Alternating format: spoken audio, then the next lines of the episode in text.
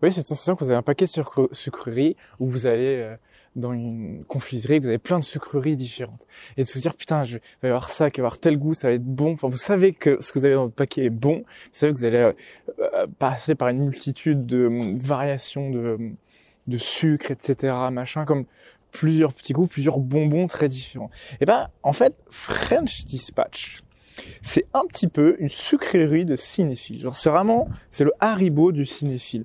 Parce que euh, le film euh, passe par une multitude de euh, de choses. Il est très protéimorphe, très polymorphe, dans le sens où on a plein d'artifices de mise en scène, un foisonnement de créativité, et à la fois, ce qui le rend vraiment d'autant plus intéressant, c'est que, enfin, ça, fait du bien, ça fait plaisir, c'est léger comme film, et euh, c'est vraiment, je pense, la meilleure analogie pour décrire French Dispatch. Mais commençons tout de suite ce podcast.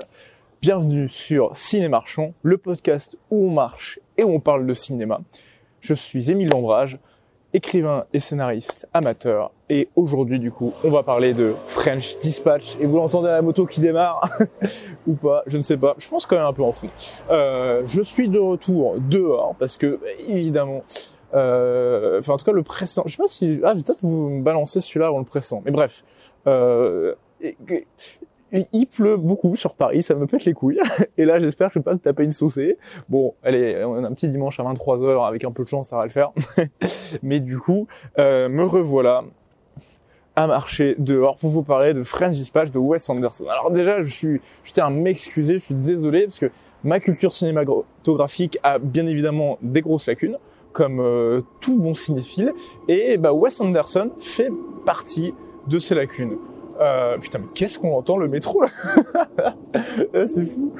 Du coup, Wes Anderson fait partie de ces lacunes parce que c'est pas un cinéaste euh, auquel moi j'accroche facilement au style en fait. Enfin, je me souviens avoir essayé de regarder La Vie aquatique, qui est considéré, je crois, comme un de ses meilleurs films, où, euh, et j'avais arrêté en plein, j'avais arrêté après, je sais pas, je crois 30 minutes de film parce que j'avais pas supporté à l'époque. Et, euh, et, je me souviens avoir à la fois aussi regardé Moonrise Kingdom et avoir beaucoup aimé. Donc euh, j'avais une relation un peu ambivalente avec Wes Anderson. C'est un film que j'ai regardé pendant mon adolescence. Et euh, enfin fin d'adolescence hein, plutôt bien sûr.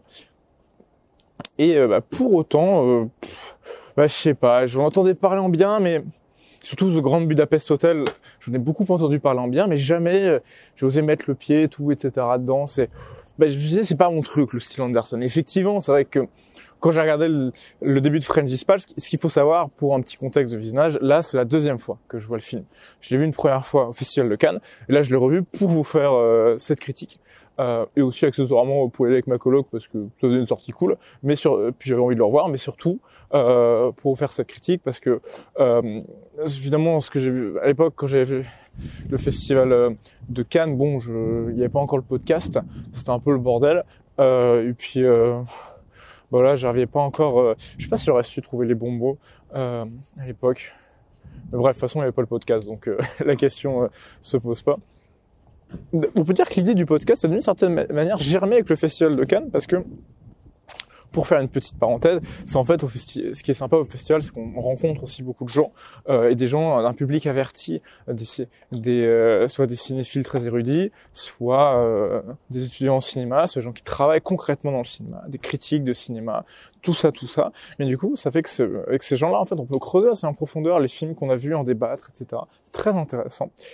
Et euh, justement, moi, ce qui m'avait beaucoup plu, euh, enfin, c'est là où je me suis rendu compte que j'avais peut-être l'opportunité, l'intérêt de faire un podcast. C'est qu'en fait, je discutais avec des gens euh, là-bas et, euh, je me disais putain, en fait, euh, je parle pas trop mal euh, des films. Quoi. Les gens ils ont l'air bien aimer la façon dont j'en parle et tout. J'arrive à bien en débattre, etc. Parfois, j'ai des points de vue qui sont assez allez, différents, singuliers, mais euh, pas pour autant inintéressants. Et donc, euh, voilà comment ce podcast a, géré. Du coup, revenons sur Friends Dispatch. Euh, les premières minutes moi, de Friends Dispatch que j'ai vu, je fais « Oh putain, c'est pas pour moi !» et pour autant, en fait, à la fin, j'ai, je suis ressorti en disant putain, c'est un des meilleurs films du Festival de Cannes que j'ai vu, en tout cas un de ceux que j'ai préférés. Euh, vraiment, il était, je pense qu'il est dans mon top 3 dans mon top 3. Si je devais faire un top 3 là, vite fait, si je me souviens bien, euh, puis après, je referme la parenthèse, on commence sur le résumé du film. Euh, premier Vortex de Gaspard Noé. m'a mis une grosse claque. je sais pas si je serais capable de refaire un, faire un cinéma marchand dessus, parce que c'est euh, là où French Dispatch est une sucrerie, c'est quelque chose qui est facile à voir, agréable et tout. Putain, euh... euh le, le Gaspard Noé, c'est pas une sucrerie, hein. c'est pas facile à voir et c'est pas facile à voir pour deux raisons. Un, euh, je trouve qu'il y a quelque chose d'émotionnellement difficile dans le film. Euh, et euh, mais aussi bon là on est vraiment sur le film d'auteur bien fat avec carré avec ses gros sabots euh, et qui est, qui est une proposition cinéma totalement inattendue de Gaspard Noé bref bon, je place un petit mot euh, ici pour vous dire si vous avez enfin c'est un film très particulier euh, qui, qui va fortement diviser mais c'est quand même euh, je pense que c'est quand même un grand film Ensuite, deuxième, je pense j'aurais mis deuxième French Dispatch, troisième peut-être Titan, ouais. Euh, en tout cas, sur ce, ce que j'ai vu, bon, toujours des manquants. Après, il y avait l'Olympiade de Audiard qui, qui, était bien. Et, euh, et là, c'est vrai que le, le Julien 12 chapitres que j'ai vu plus tard, faut que, faudrait que j'ai le revoie pour faire un ciné marchand, peut-être si j'ai l'occasion, euh, était pas mal aussi. Mais voilà, fermons cette parenthèse et abordons tout de suite French Dispatch. Alors, euh, French Dispatch, en fait, c'est l'histoire d'un euh, d'un journal. Voilà mais en vérité, on s'en bat les couilles. Ce qui est vraiment intéressant dans French Dispatch, en fait, c'est que French Dispatch, c'est un film à sketch. Alors, un film à sketch, c'est quoi? C'est un film où il y a plusieurs films à l'intérieur. En fait, c'est et c'est ça, c'est-à-dire que et il, Wes Anderson relie ça avec le fil conducteur, par un fil conducteur du, euh, de cette histoire de journal, c'est de French Dispatch, euh, justement un journal, euh, voilà, qui se passe, un journal anglais euh, qui documente la vie euh, en France, etc., machin, sur des trucs, bon, bref. Euh, ennui euh, surblasé. Et voilà, vous avez quatre, euh, quatre films euh, en quatre petits films dans un grand film.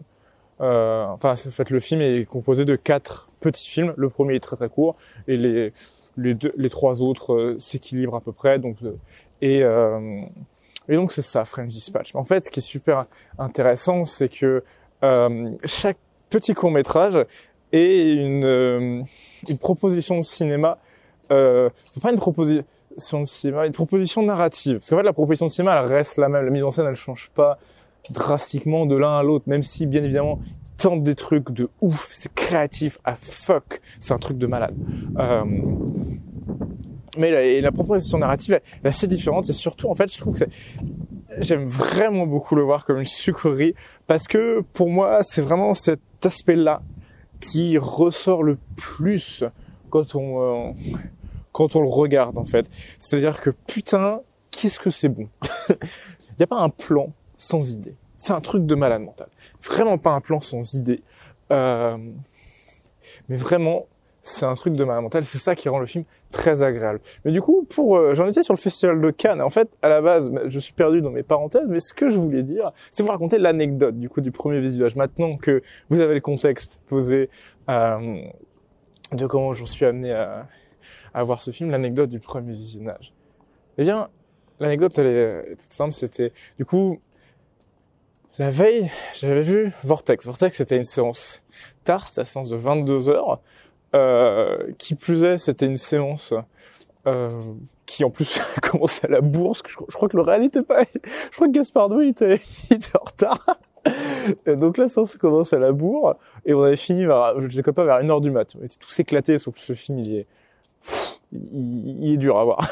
il est pas dur à voir pour euh, pour ce que vous pensez. En fait, ce que vous dites, c'est dur à voir parce que bon, eh, euh, Gaspard Noé, euh, c'est hardcore et tout, etc. Non, non, là, c'est, ça en fait, c'est, ça ressemble pas, ça ressemble beaucoup à, à du Haneke, en fait. là, euh, dans l'idée. Mais le film ressemble beaucoup, bah, c'est, c'est, si vous connaissez Amour de Haneke, moi, je l'ai pas vu, mais, il semble, mais c'est le parallèle que beaucoup de personnes ont fait, dont des amis proches. Et, voilà, ça ressemble à ça en fait. C'est littéralement deux vieux en train de crever dans leur appart, quoi. Mais euh, du coup, je vois ça. Le, et euh, le soir, je, soir là, j'étais pas, je suis sorti euh, faire la fête. et j'avais réussi parce que c'est pas toujours facile de choper des places au festival de Cannes et j'avais des places pour French Dispatch. Et les gens avec qui je faisais la fête, je disais, oh non, nous, nous, nous, on n'ira pas voir French Dispatch, machin, euh, elle est trop éclatée et tout. Je fais, non, non, moi je vais aller le voir. Alors que pourtant, Wes Anderson, enfin, tout le monde était très hypé, et moi je faisais partie des personnes les moins hypées. Je me suis dit, vas-y, je vais le voir quand même.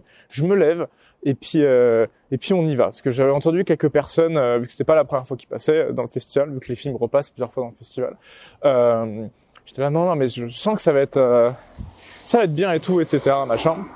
Et en fait, effectivement, putain, quand j'ai, effectivement, je me suis levé, je me suis couché à, à 6-7 heures du mat. Je suis réveillé à, à 9 heures pour la séance de 10 heures.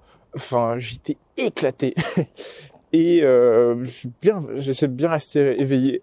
Et malgré la fatigue et tout, etc., ça a été en fait le, meilleur film à voir dans cet état.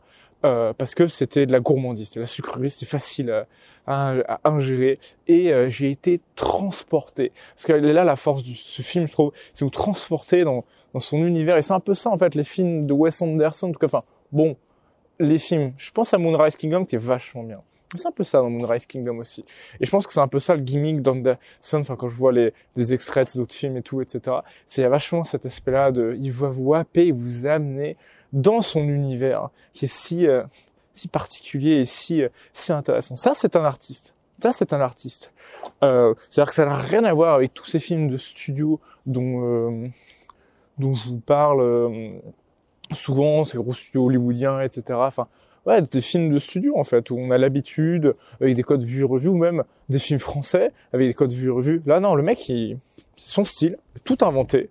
Et putain, quel plaisir quoi quel plaisir d'avoir autant de créativité qui déborde. Pour vous dire, la créativité, elle déborde tellement que le générique, à la fin, il est unique. C'est-à-dire que même dans le générique, nous, on est resté euh, avec ma coloc, on est resté assis et euh, on a maté tout le générique parce que en fait, il arrêtait pas de mettre des effets. Alors moi, il met plein de dessins, puis après, il met des effets, il le rythme avec la musique et tout. Enfin, c'est un truc de de, de, de malade en fait. Vous dites putain, le film ne s'arrête pas quoi d'une certaine manière. Le film refuse de s'arrêter, toujours dans son dans cet élan euh, créatif, etc. Et, euh, c'est donc ça qui rend du coup French Dispatch aussi aussi agréable, etc. et justement en le revoyant, parce qu'il fallait que je le revoie aussi, vu que bon, même si je l'ai vu à Cannes, donc dans une bonne salle et tout, j'ai quand même vu en étant, en ayant, vous m'excuserez l'expression, bien la tête dans le cul. Du coup, euh, il fallait quand même que j'en ai le cœur net. Est-ce que ce film, euh, est-ce que c'est pas moi qui ai été complètement bisé parce que j'étais fatigué? C'est choses qui arrivent hein, parfois. Mais est-ce que ce film vraiment, il, euh, valait le coup? Eh ben, euh, bon, bah, en le revoyant, enfin, de toute façon, vous l'avez compris euh, dès le début de cette critique, oui, ça vaut clairement de ouf à donf. c'est trop d'art. euh, ça vaut le coup. Il y a vraiment pas photo. Allez, allez le voir. Du coup, on va essayer de plonger un petit peu plus dans les quatre sketchs, enfin les quatre sketchs, les quatre euh, films dans le film, euh, pour euh, je vous donne un, avis un petit peu plus détaillé sur chacun d'eux. On peut essayer de les traiter indépendamment, même si voilà, ils appartiennent à un grand tout. Et bon, je vais pas épiloguer non plus trop bien parce que voilà, French Dispatch, c'est pas, enfin, il n'y a pas un propos derrière immense. C'est ça que c'est, je vous dis, l'aspect sucrerie, c'est vraiment la meilleure analogie possible. C'est pas dur à digérer. Euh, c'est même, c'est agréable. C'est un film qui est simple à voir. On, on, est transporté dans ce petit univers qui ressemble, qui est la vision de l'artiste de la France d'une certaine manière, mais à la fois on se dit jamais c'est cliché, c'est machin et tout. Enfin c'est, euh, c'est vraiment il, il s'amuse et, euh, on ressent ça. Et je pense c'est un peu ça qu'on ressent. Enfin même de Moonrise Kingdom, moi c'était ça que je ressentais. Enfin c'est un réel qui prend putain du plaisir, qui qui est complètement euh, dopé à la euh, à la créativité. D'ailleurs, c'est un des réels préférés de de Ayenke, vous savez, mon gourou. bon, je rigole, hein, c'est pas mon gourou, mais euh, bref, c'est un type que c'est un réel que j'aime beaucoup. J'ai bon, j'écoutais beaucoup les podcasts. Oh my god, je continue de les écouter d'ailleurs. Et bah, du coup, French Dispatch, du coup, Wes Anderson, euh, ouais, c'est vraiment un type. Il est, euh, il est déjà, il, il, a sa famille, c'est-à-dire que, il, entre guillemets, dans le sens où je crois qu'il retravaille régulièrement avec les mêmes personnes, même il a tout le temps les mêmes acteurs. En fait, c'est-à-dire que les acteurs reviennent et tout, etc. Et le type, dès qu'il finit un film, boum, il embraye sur le suivant. Et là, c'est exactement le cas. Il est déjà en train de travailler sur le suivant, alors que bon, enfin, euh, Festival de Cannes, il était déjà en train de travailler sur le suivant, alors que Je veux dire, euh, gros, euh, profite un peu de French Dispatch. Mais euh, vraiment, il, a cet aspect, euh, voilà, quoi, de art, d'une créativité. C'est vraiment ça, débordante. Et qu'est-ce que c'est c'est agréable de le voir. Je pense même que je pense quand on regarde sa filmographie, fantastique, fantastique. J'arrive plus à parler. Monsieur Dre, il est 23h, bientôt minuit. Euh, mais fantastique, Mr. Fox, L'île aux chiens, Moonrise Kingdom, Grand Budapest Hotel, euh, La vie aquatique, comme c'est des films que j'ai pas vus, c'est des films où j'ai vu des images et ça, on voit qu'il y, y, a vraiment quelque chose de différent et à la fois on ressent la patte euh, bien sûr il y a une patte Anderson ces plans très géométriques c'est un mec ça se voit qui passe du temps au storyboard hein. euh, je pense que tous ces films sont storyboardés au millimètre mais euh, putain on ressent le style mais pour autant le vraiment il, il, surprend quoi. Ça dé... mais vraiment en fait je suis complètement impressionné euh, d'une certaine manière parce que on voit tellement des films conventionnels dans leur mise en scène qui sont juste ouais, c'est sympa machin que là voir un truc où il n'y a pas un plan sur une vidéo ça dégouline il y, a des idées dans tous les sens. Tous les sens. C'est fou. C'est fou. Bref. J'ai encore euh... je crois que j'ai vraiment autant utilisé de superlatif euh, dans euh, dans euh, dans un ciné marchand quoi. Et après, il y a moyen que j'apprécie aussi ce film parce que je suis pas connaisseur de la filmographie euh, de Wes Anderson et si j'étais beaucoup plus connaisseur, euh, ça m'aurait peut-être saoulé parce que ça aurait été plein de gimmicks que j'aurais vu euh, ailleurs et tout ça et j'aurais pas repéré la créativité. Ce qui avait été un commentaire certaines personnes? je vous dirais que c'est pas un grand fan de Wes Anderson. Franchement, foncez voir le film. Enfin, pas un grand fan, pas un grand connaisseur plutôt. Euh, foncez, foncez voir le film. vous, passerez un bon moment en fait, euh, quoi qu'il arrive. Hein, voilà, voilà. Et essayez pas de chercher la. Voyez ça comme quatre, comme un film qui va avec quatre sketchs très différents, quatre petits films. Euh, bon, pour la même jeu. Enfin, ouais, c'est ça, les quatre, quatre films très très différents, comme des courts métrages ou moyens métrages. Le premier est plus court métrage, qui est vraiment court. Euh, et puis, euh, voilà, c'est c'est vraiment comme ça qu'il faut qu'il faut le voir et qu'il faut euh, l'apprécier en fait. Quoi. vous avez quatre cinq, vous avez vos petites sucreries, vos, vos quatre cinq petits paquets. Euh, enfin, cinq euh, cinq parce que je, je, pense au grand tout en fait entre guillemets qui enfin cette histoire de journal mais vraiment qu'est-ce qu'on s'en bat les couilles c'est vraiment une trame de fond pour lui pour détailler enfin c'est c'est pas intéressant ça c'est vraiment intéressant c'est les c'est les petits paquets dans le grand paquet. Vous savez, euh, bah, justement, j'y pense parce que euh, ma coloc, je reparle encore d'elle, mais on lui a offert récemment, euh, pour, pour la remercier pour un service qu'elle avait rendu, un, ça avait un paquet Haribo avec plein de petits paquets de, un gros paquet Haribo avec plein de petits paquets de plein de, plein de Haribo différents, un petit paquet de Dragibus, un petit paquet de 45, un petit paquet de, des, des crocodiles, un petit paquet de schtroumpfs, etc. Euh, et en fait, c'est un petit peu ça, French Dispatch aussi. Vous avez le gros paquet, là, de histoire de, du journal, et dedans, vous avez, hop, euh, le, petit paquet de 45, le, le dragibus, etc., machin, tous avec des saveurs différentes, tous avec la, la marque, euh, le, le, goût Haribo, euh, mais... Euh, mais voyez, euh, enfin avec la, la signature, dirons-nous, Haribo, on les reconnaît, on les sait et tout, mais pour autant, bon, quand on, quand on a les bonbons Haribo, enfin, c'est un peu le cas de tout le monde, parce que c'est quand même bourré de produits chimiques, mais bon, c'est bon. euh, c'est étudié pour vous, pour vous kiffiez. Euh, mais du coup, euh, voilà. Et donc, le, le premier est, en fait, vraiment une petite introduction, une petite mise en bouche, un amuse-gueule, en quelque sorte, avant de déballer euh, les deux autres. Donc, c'est, rigolo, ça vous présente deux, trois trucs et tout, etc. Euh, des petits, de la mise en scène par-ci, par-là, machin. C'est aussi un film qui a beaucoup d'humour, mais bon, comme un peu tous les films, euh, d'Anderson quoi et euh, du l'humour un peu un peu british et tout et, du coup voilà vous avez tout ça qui qui défile et on vous présente donc la ville comment elle évolue etc et enfin c'est ouais la ville de Blasé sur ennui là où l'intrigue se passe. Et et c'est sympathique. Mais vraiment moi le soir quand j'ai vu ça au festival de Cannes je suis oh c'est quoi ce truc? Surtout en plus j'étais j'étais éclaté donc j'ai pas capté le truc de fil rouge du journal.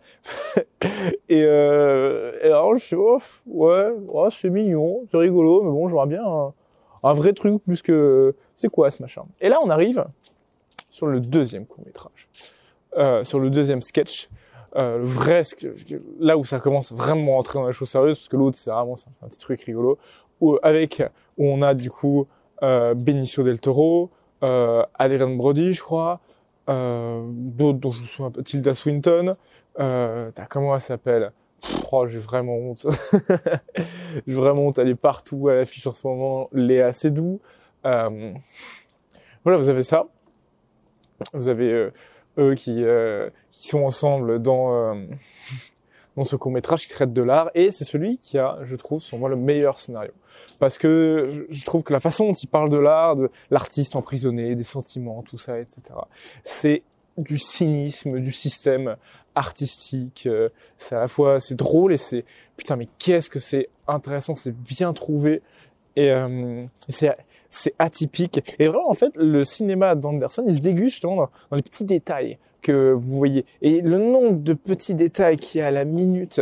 Euh, je veux pas me répéter sur le foisonnement de créativité, mais euh, en fait là c'est tout ça et le il y a un propos qui est très intéressant. Je vais pas le, problème c'est que vu que c'est des petits films, je vais pas tant tant creuser là-dedans parce que je vais vous euh, je vais vous spoiler en fait. Euh, c'est pour ça que j'ai hésité aussi à faire ce podcast, mais bon, eh, YOLO, sortons de notre zone de confort. mais euh, et du coup, c'est comme des petites sucreries dans le sens où vraiment plein de petits détails, tout ça, et euh, un propos sur l'art qui est intéressant. Mais euh, voilà, je vais pas plus rentrer dans le détail, mais euh, il y a cette relation de syndrome de Stockholm à l'art d'une certaine manière, euh, et à sa position d'artiste, euh, tout ça, de syndrome de Stockholm, encouragé par la société, qui est qui est génial. Je m'arrête là. Euh, parce que c'est celui, euh, je pense, qui, est, qui, est, qui, a, qui, a, un fond de scénario le plus intéressant d'une certaine manière. Euh, après, c'est pas, c'est pas étonnant parce que bon, je veux dire, Wes Anderson est un artiste, donc même si euh, évidemment l'art dont il parle ici, c'est, c'est, l'art plastique, euh, c'est l'art qui sont dans des galeries, qui est exposé, etc. Machin, l'art contemporain, pas l'art que lui il fait en tant que cinéaste. N'empêche que il doit quand même être familier avec ce monde-là et et forcément il a un point de vue, euh, il a une sensibilité euh, vis-à-vis de ça. Euh, il faut pas oublier que c'est un film aussi qui parle, euh, en tout cas c'est sa vision d'artiste de la France. Et euh, du coup pour lui l'art en France a une place prépondérante, mais surtout et là on, on arrive sur le deuxième film avec Timothée Chalamet et je me rappelle plus du nom des acteurs, désolé, je flemme de sortir Wikipédia. Euh, parce que bon, c'est les acteurs, c'est important et pour moi, un acteur ne fait jamais un film. Euh, ce qui fait le film, c'est le metteur en scène. Pour ça que je tiens à ne jamais écorcher les noms des metteurs en scène. Non pas que je vais pas, pas que je manque de respect envers les acteurs, c'est tellement difficile d'être acteur. Enfin, c'est euh, waouh, incarner un personnage, etc., machin. Mais comment dire, l'acteur a beau être exceptionnel, le film, s'il est mauvais, il est mauvais. Euh, ce qui n'est pas le cas du, met, du, metteur en, scène. Le metteur en scène, s'il fait une prestation exceptionnelle, euh, le film, il, est bon quoi qu'il arrive. Exemple, Drive. euh, Drive, le scénar est, c'est pas fou. Bon, les, acteurs, ils sont, les acteurs sont bons, ça, ça y a pas de souci, mais c'est, mais c'est clairement pas eux qui auraient porté le truc. Ce qui porte le truc, c'est euh, putain la mise en scène de euh, de Nicolas Winding Refn. Je pense qu'un jour, c'est vrai qu'il faudrait peut-être que je fasse une vidéo YouTube sur euh, Drive où je décortique un peu euh, cette, euh, cette, enfin je décortique, je parle justement du génie qui a derrière la mise en scène, tout ça, et que j'essaie d'analyser peut-être un peu plus parce que c'est vraiment, c'est vraiment un film très très particulier, très très inattendu en fait. On a vraiment, il a vraiment fait quelque chose avec ça, NW, enfin Nicolas Refn. Mais euh, quoi qu'il en soit, on était sur French Dispatch, et donc un film qui parle de la France, et en particulier, qu'est-ce qui est notable en France, surtout quand on vient de l'étranger. Euh, et ben oui, c'est les manifs. et, euh, et du coup, c'est assez, euh, c'est assez rigolo parce que moi, je trouve qu'il y a une idée sur les manifs que j'adore. Euh, c'est euh, cette idée de jouer aux échecs contre les contre les forces de l'ordre. Un moment qui arrive dans le film, je trouve cette idée géniale. Cette idée est géniale. Moi, j'adore. C'est quand j'ai vu ça à Cannes, là j'ai halluciné. Je fais oh putain. Et euh, alors bon, le premier court métrage, j'étais pas bien réveillé, j'ai pas cap. Enfin, le premier court métrage. Le, le, deuxième sketch du coup, pour moi dans ma tête c'est un peu le premier vu que l'autre c'est juste une mise en gueule, mais celui avec du coup Benicio del Toro, del Toro Léa Seydoux qui parle de l'art, euh, j'avoue que j'étais pas très bien mais celui euh, avec Timothée Chalamet, moi il m'a beaucoup plus emporté parce qu'en fait il m'a surpris. Comme l'autre m'avait surpris, mais l'autre je me dis bon c'est une critique de l'art et tout, c'est intéressant. Lui il me surprend parce que il y a pas juste la mise en scène qui est euh, qui est surprenante là-dedans, c'est aussi euh, beaucoup plus enfin aussi dans l'écriture.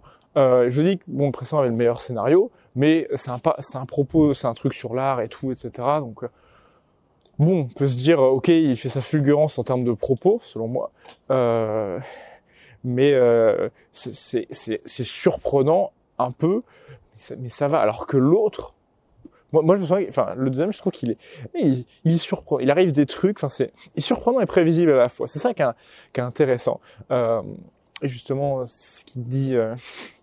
désolé, j'ai un peu le nez bouché, donc on devrait peut-être renifler, mais ce qu'il dit euh, des manifs, tout ça, de la fou, la fou, je trouve que c'est cette jeunesse intellectuelle euh, fougueuse, etc., qui a, qui des élans politiques, elle est, elle est, elle est bellement représentée, elle est bien représentée par Timothée Chalamet. C'est, vraiment, on est embarqué dans ce truc-là. Enfin, moi, je sais que c'est j'avais, bon, quand je l'ai vu à Cannes, euh, maintenant, on l'a revu, euh, je préfère largement le premier, le premier, enfin le premier. Oh, c'est pas possible. Le, le, le sketch sur l'art à celui-là, le sketch sur les manifs, appelons-le comme ça.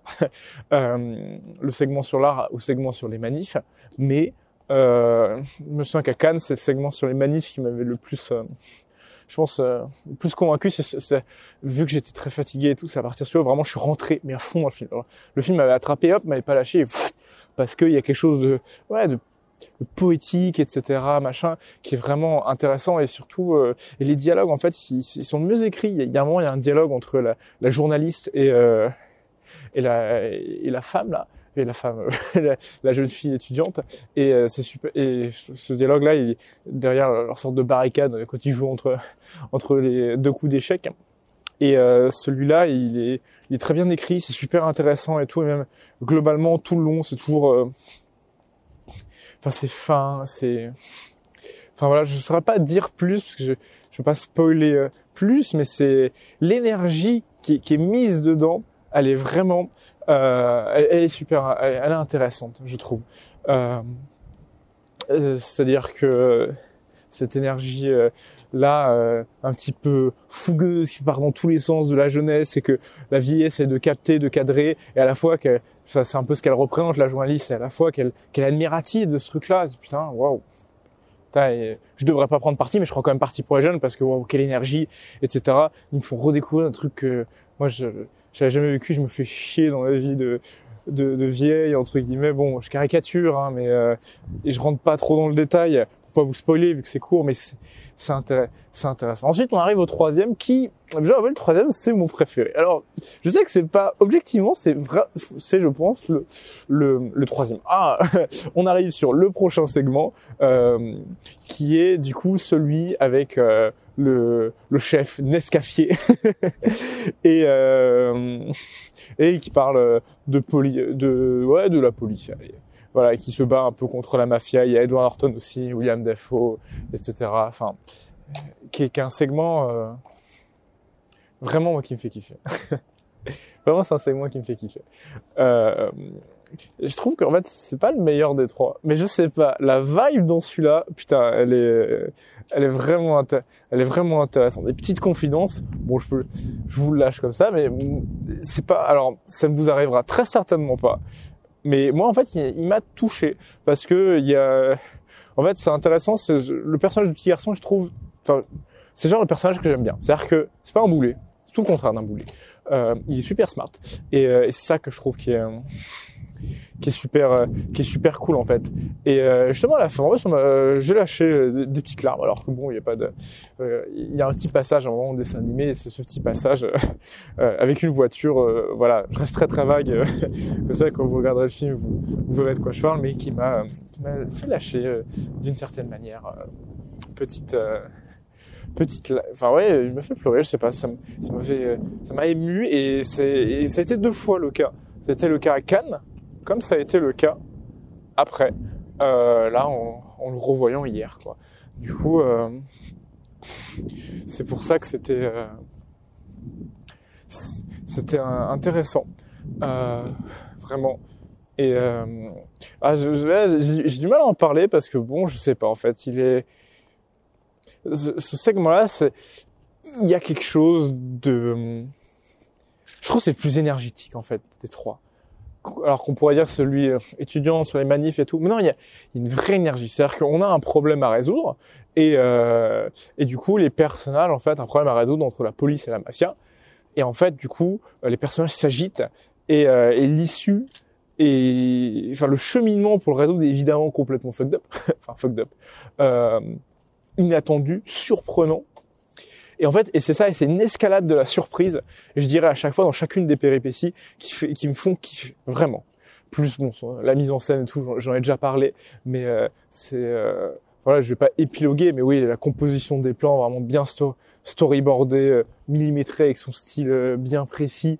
Et, et même, c'est vrai qu'il y a un moment, il fait, il fait ça plusieurs fois, des, des, faux arrêts sur image. En fait, il dit aux comédiens, bah, ne bougez pas.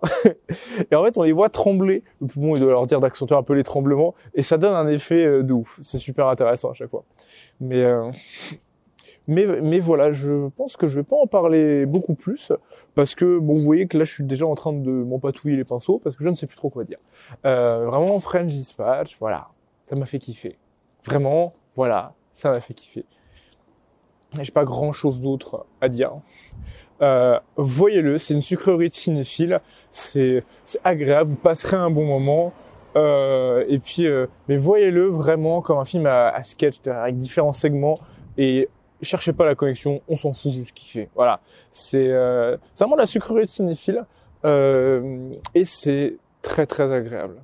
Donc, euh, voilà, je pense que j'ai pas grand chose à à redire. Ce qui est très marrant, c'est que la veille, j'ai vu, euh, allez pour la petite anecdote, on, va se laisser là-dessus. J'ai vu la fracture la veille. Alors, je voulais en faire un podcast, mais je sais pas trop quoi raconter dessus, parce que en fait, la fracture, c'est le film gauche euh, politique de constat, de constat que la société va mal avec la crise des gilets jaunes, les services publics, tout ça et ça. Et le film se passe dans l'hôpital et il y a rien qui va. Il y a rien qui va dans l'hôpital mais vraiment euh, rien. Le, plafond s'écroule, la personne qui a un plâtre, elle, tombe sur son bras.